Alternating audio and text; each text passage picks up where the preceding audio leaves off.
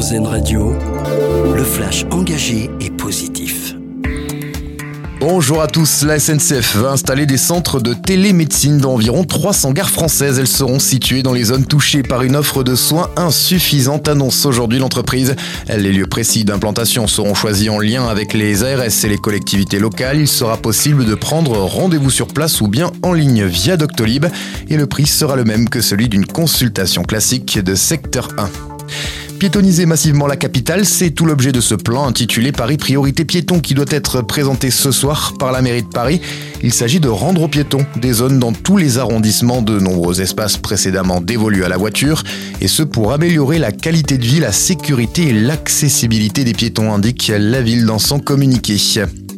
Un week-end de festivités en vue. À Monaco, la fête du prince, la fête nationale sera célébrée ce dimanche 19 novembre, l'équivalent de notre 14 juillet. Comme chaque année, la mairie de Monaco offre aux monégasques et résidents la possibilité d'assister gratuitement à de nombreux spectacles, notamment un feu d'artifice demain soir sur le port de Monaco.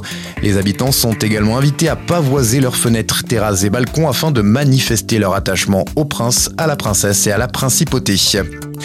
Dans l'actualité également à l'étranger, c'est une première en près d'un siècle. Le Metropolitan Opera de New York propose une œuvre en espagnol.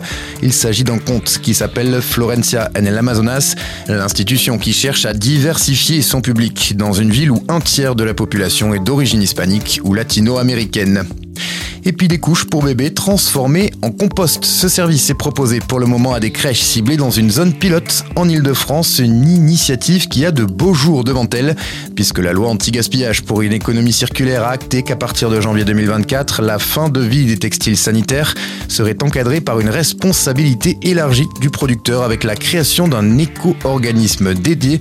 C'est notre dossier solution du jour à retrouver et à écouter sur rzn.fr